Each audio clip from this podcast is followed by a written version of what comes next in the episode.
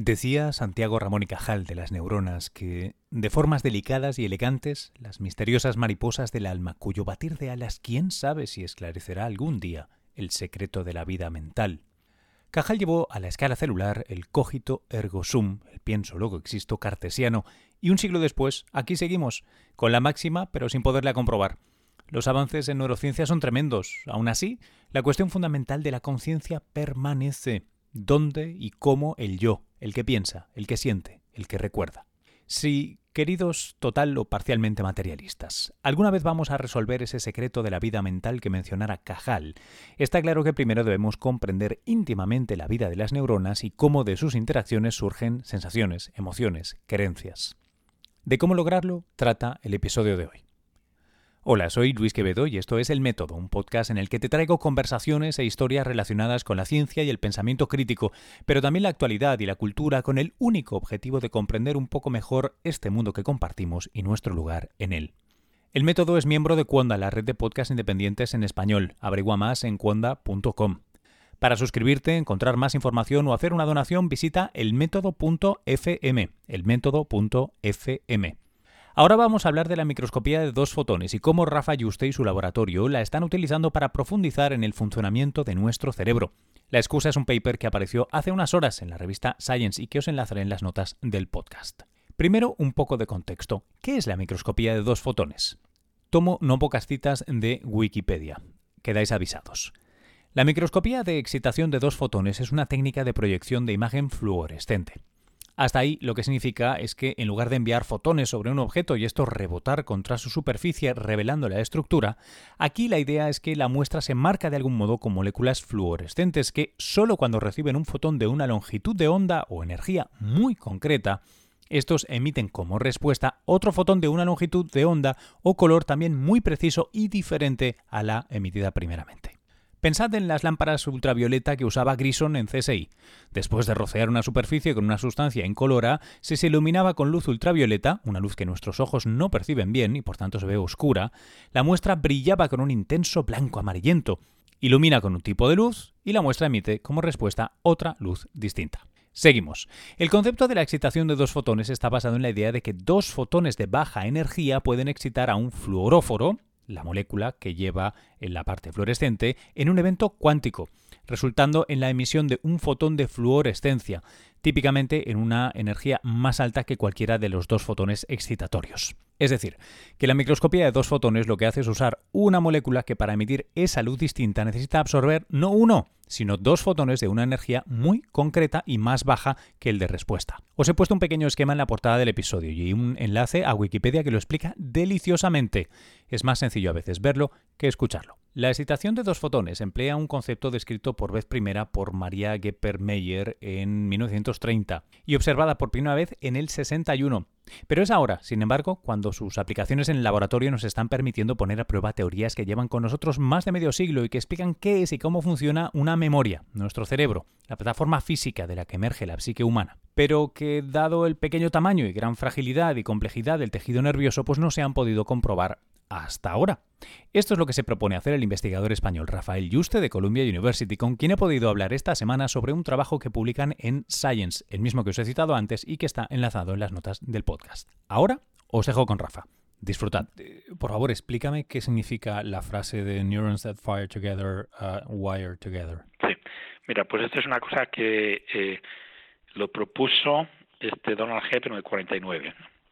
Y era un modelo de cómo podía funcionar la memoria. Entonces, eh, y la memoria y el aprendizaje. O sea, aprender, en el centro de la psicología está lo que llaman la, la memoria asociativa, ¿no? O sea, tú cuando aprendes algo pones en relación dos cosas en tu mente, ¿no?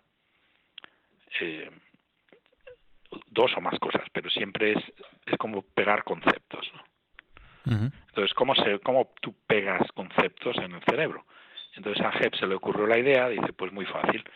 Si dos neuronas disparan a la vez y están conectadas, cuando disparan a la vez, sus conexiones se hacen más fuertes. Entonces, a partir de ahora, si disparas una, se dispara la otra. Entonces, has como pegado dos neuronas. Y si cada neurona representa un concepto, pues has pegado dos conceptos, ¿no? Eso lo propuso en el 49 como una idea eh, fisiológica para explicar, eh, él, que era un psicólogo, para explicar lo que digamos es el, el, el centro de la psicología del aprendizaje. ¿no? Entonces, esta idea ha pasado a ser, pues, eh, como diríamos, la un, parte del catecismo de la neurociencia. Sobre todo en los años 80 y 90, donde un, un montón de gente se pudo estudiar una cosa que se llama LTP, potenciación a largo plazo, y se demostraron que si tú tienes dos neuronas que están conectadas y si disparan a las dos a la vez, las conexiones se hacen más fuertes. Entonces, eso se ha utilizado y ha habido premios Nobel por eso. Por ejemplo, el premio Nobel a Candel fue por, por este tipo de, de resultados e ideas. eh, las bases celulares del aprendizaje. Si tú pones neurobiología del aprendizaje y lo buscas en Google, pues te vas a encontrar como 10.000 artículos describiendo este tipo de, de experimentos donde estimulas dos neuronas juntas y sus conexiones se hacen más fuertes. Bueno, pues esto lo había hecho la gente con neuronas individuales, de, de una en una, o sea, de dos en dos. ¿no? Sí. Eh, pero Hebb en realidad lo, él está hablando del, del, cerebro y había dicho, pues no, son grupos de neuronas que cuando disparan juntas se pegan todas, ¿no? Entonces esto ahí es la idea del ensamble de neuronas, el, el grupo. La palabra sí. es ensemble, que es la, una de las palabras que utilizó Hebb y es la palabra que utiliza todo el mundo, ¿no? Entonces, nosotros hemos sido los primeros que hemos hecho el, el experimento que Hebb tenía en la mente, que es estimular un grupo de neuronas juntas y ver qué pasa. Y para nuestra sorpresa, no sé si como te lo ha contado Luis, pero es una cosa que no está, no esperábamos. De repente, eh, cuando Luis empezó a estimularlas todas juntas, empezaron a disparar juntas ellas solas, ¿no? Uh -huh. Se las habíamos pegado eh, funcionalmente. Y entonces uh -huh. demostramos directamente que eso de neuronas que fire together, they, they, they, they wire together, wire together yeah. eh, aunque en realidad no sabemos si están si sus conexiones son más fuertes, pero lo que sí vemos es que en el momento que las programamos a disparar juntas, soltamos ya la programación y ellas mismas ya disparan juntas. ¿no? Y de hecho disparan juntas al día siguiente, que es ya una cosa bastante increíble, porque eso significa que la actividad que le hemos metido al ratón en el cerebro está todavía intacta el, el 24 horas más tarde, ¿no? Rafa, ¿por qué, ¿por qué ahora? Ah, es, es, sim es simplemente una cuestión técnica. Eh, eh, nosotros, como sabes, somos expertos en, en técnicas de imagen y de uh -huh. microscopía de láser, tanto para leer la actividad cerebral, que eso es una cosa que lo descubrí o lo inventé en el, durante mi tesis, la, el calcium imaging, como para manipularla con luz, ¿no? Eh, entonces, en los últimos años, pues hemos mejorado las técnicas, hemos publicado artículos en, en revistas de como en, en, Nature Methods, en Neuron, describiendo uh -huh. pues microscopía cada vez más sofisticada para hacer un tipo de experimento donde podemos simultáneamente leer y escribir actividad en el cerebro, ¿no? No una o la otra, sino una y Exacto, la otra. las dos a la vez. Y, y eso es crucial, porque la gente eso no lo ha hecho antes, ¿no? Entonces, los experimentos, por ejemplo, los, típicos experimentos de autogenética, que ha habido, uh -huh. que habrás oído hablar, y esto es una, sí, una sí. revolución, pues son todos experimentos donde la gente cambia la actividad del cerebro de una manera bastante gorda, gruesa, ¿no? Pero no, no, no miran, no, no leen lo que están haciendo, ¿no? Uh -huh. Entonces nosotros, pues hemos sido los primeros que hemos, eh, que nos hemos metido y, y con un, una precisión de células individuales hemos activado un, un, grupo de neuronas que controlamos completamente y vemos qué pasa después. ¿no?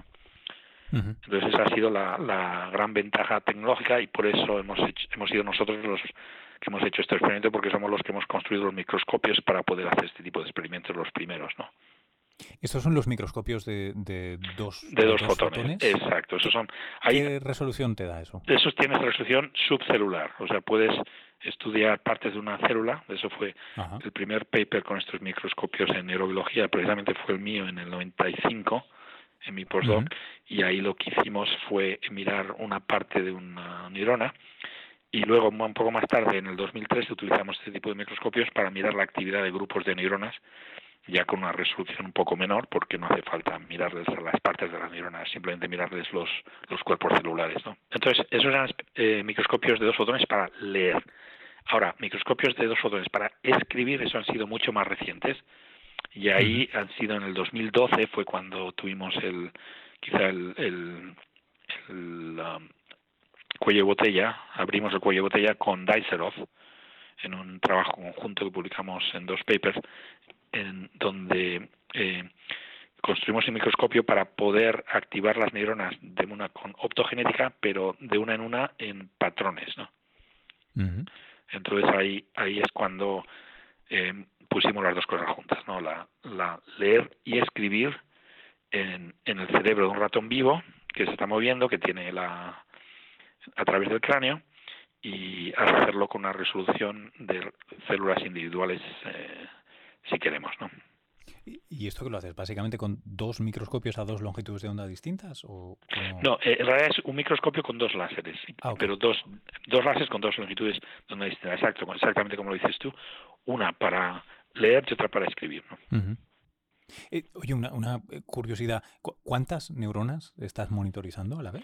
En este, en este caso estamos monitorizando como 100 a 200 y estimulando como 10 a 20, ¿no? ¿Hacia, hacia dónde camina esta línea experimental? ¿Hacia dónde lo quieres Mira, el, dos, dos eh, objetivos, ¿no? El primero es entender cómo funciona la corteza del cerebro.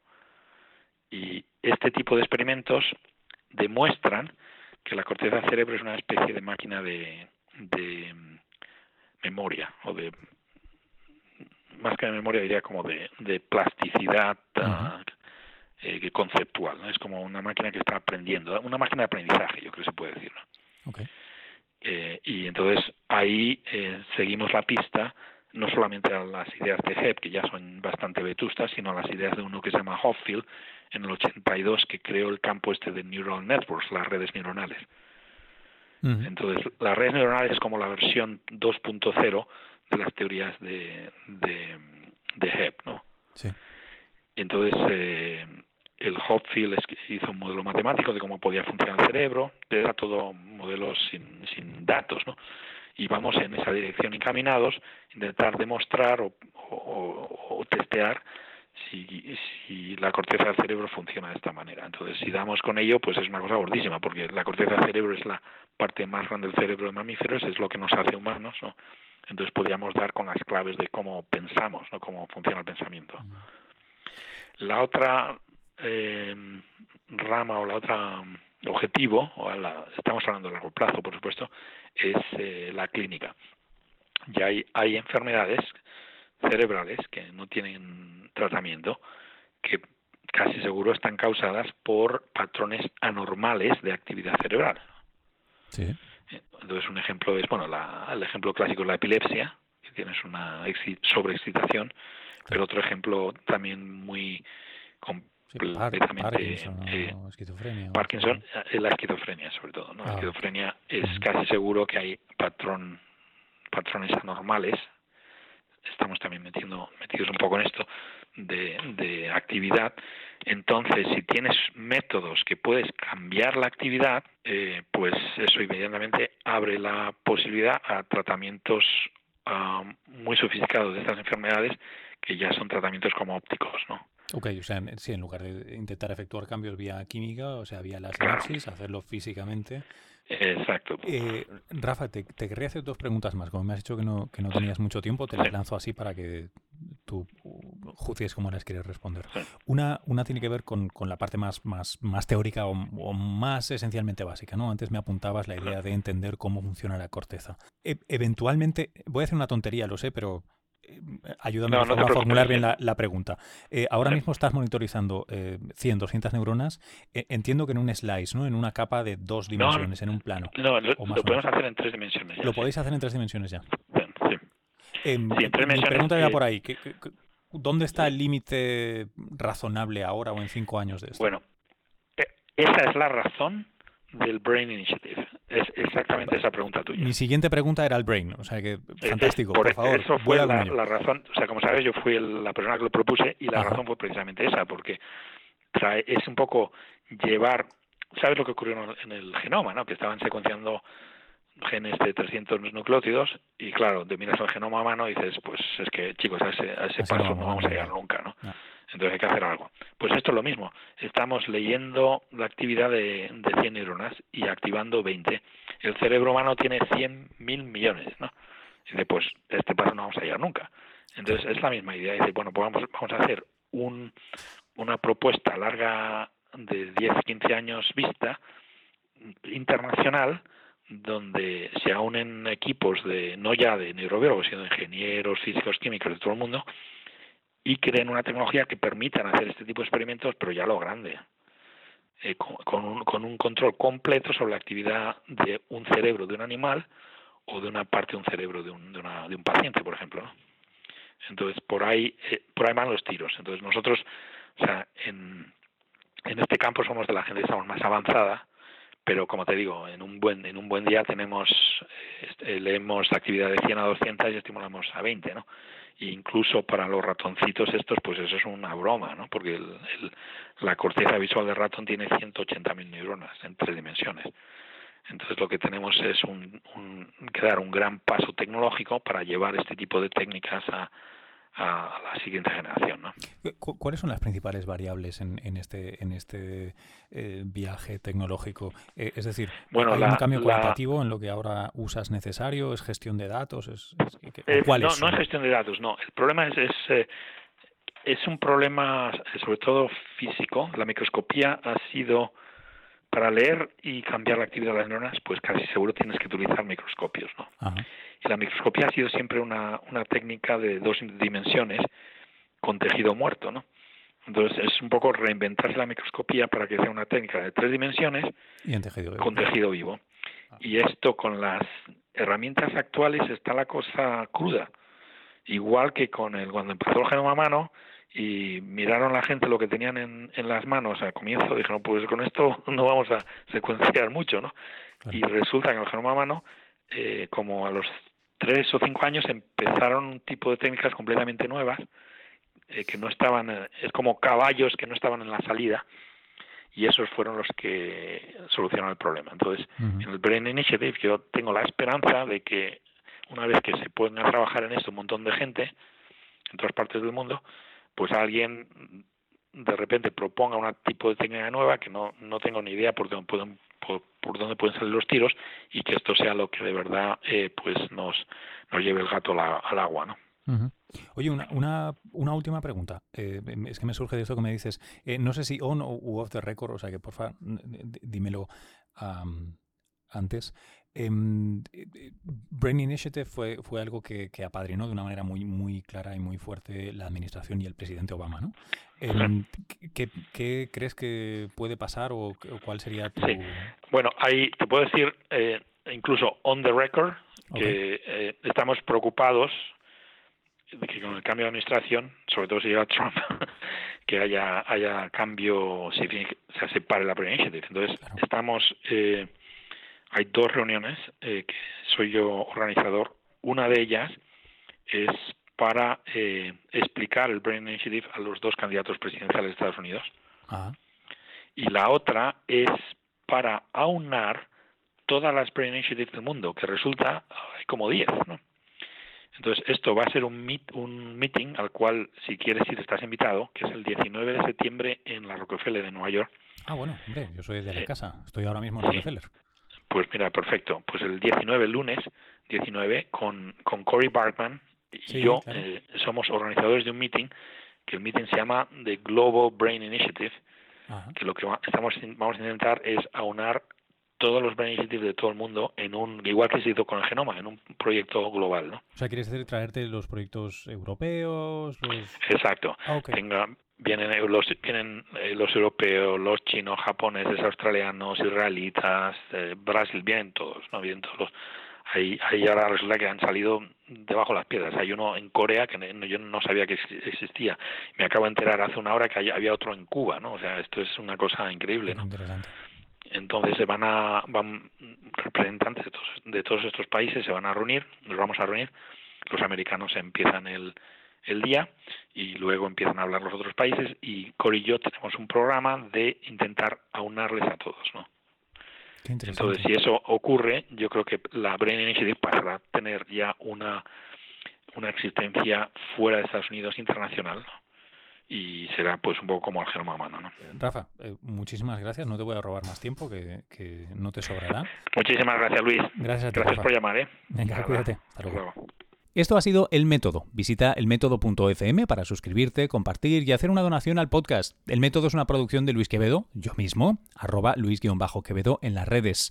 Por favor, envía tus comentarios, sugerencias, tus reflexiones sobre el mundo de la divulgación y sus tribulaciones, como ha hecho esta semana Cristina Ruiz. Gracias, Cristina. Te debo una respuesta a métodopodcast.gmail.com métodopodcast.gmail.com Desde un Nueva York a más de 40 grados centígrados, sudando, muerto de calor, me despido hasta la próxima entrega de El Método. Un abrazo.